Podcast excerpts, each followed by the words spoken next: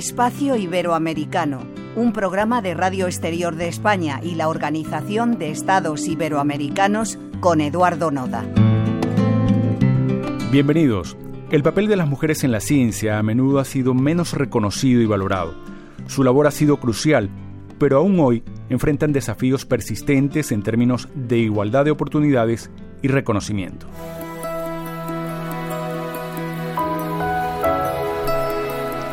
Hoy les presentamos, en el marco del Día Internacional de la Mujer y la Ciencia, que se celebra el 11 de febrero, un proyecto que se desarrolla en Uruguay y es respaldado por la Organización de Estados Iberoamericanos.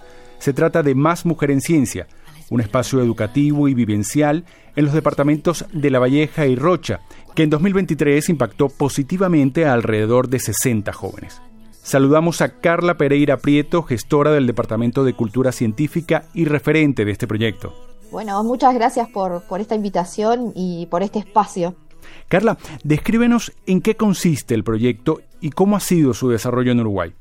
Bueno, Más Mujer en Ciencia en realidad es un proyecto que se enmarca en lo que se denomina discriminación positiva o acciones positivas afirmativas. Son acciones focalizadas en un determinado grupo objetivo en donde se advierten ciertas desventajas. En este caso son adolescentes y niñas de entre 10 y 16 años. Cuando hablamos de esta edad, hablamos de aquellas chiquilinas que empiezan, eh, están terminando la educación primaria y los que comienzan la educación media. Antes de que puedan elegir, porque en Uruguay llega una edad que a los 14, 15 tenés que elegir una orientación, ¿no? Científica, humanidades o artístico. Tratamos de mostrarle esta otra cara de la ciencia y de las mujeres en la ciencia, ¿no? Esta acción positiva es un mecanismo para corregir esta desventaja inicial dada los números que en el mundo y en Uruguay particularmente nos arrojan la participación de mujeres en eh, las carreras STEM. Ciencia, tecnología, ingeniería y matemáticas. Las mujeres no están participando.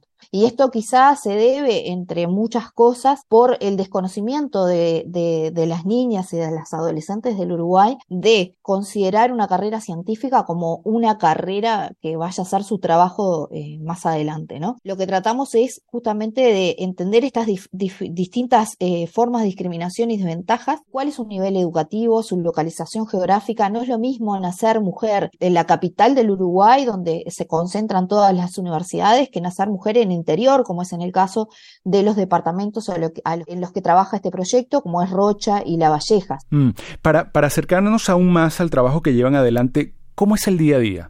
Primero, un día dentro del proyecto no hay un día igual a otro. Tenemos como tres patas fundamentales. La primera son los cafés científicos, que para nuestra jerga serían nuestros matecitos científicos. ¿Y esto qué quiere decir? Nos acercamos a esas mujeres científicas donde vienen a contarle a las chiquilinas su trayecto de vida un común denominador a todas estas mujeres es la pasión por lo que hacen, ¿no? Por su trabajo. Las otras son las actividades vivenciales a través de qué? A través de talleres que tienen que ver con el desarrollo del pensamiento divergente, aprendizaje basado en proyectos, aprendizaje por desafíos. Dependiendo de las, de las realidades geográficas de cada, de cada lugar, se van constituyendo y se va armando esos días. ¿Cuál ha sido el papel de la OEI en el proyecto?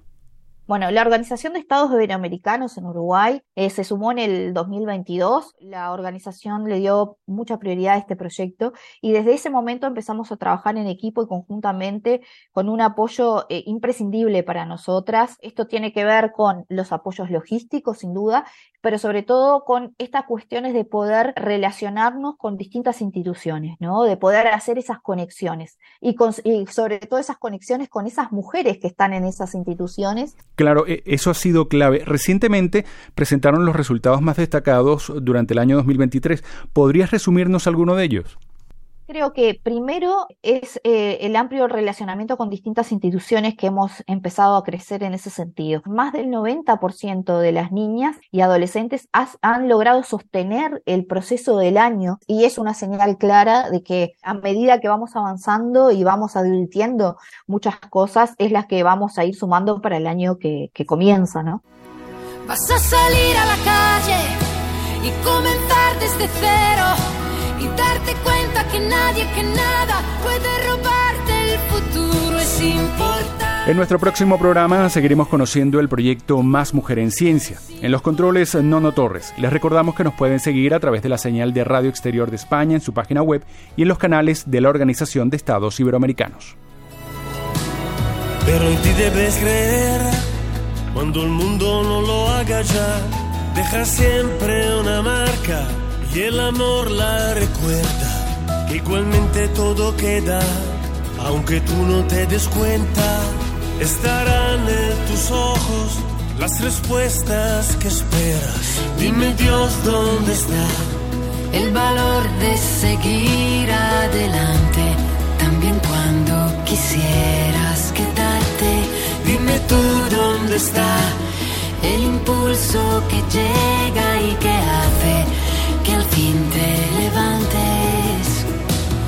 a salir a la calle y comenzar desde cero y darte cuenta que nadie, que nada puede robarte el futuro. Es importante.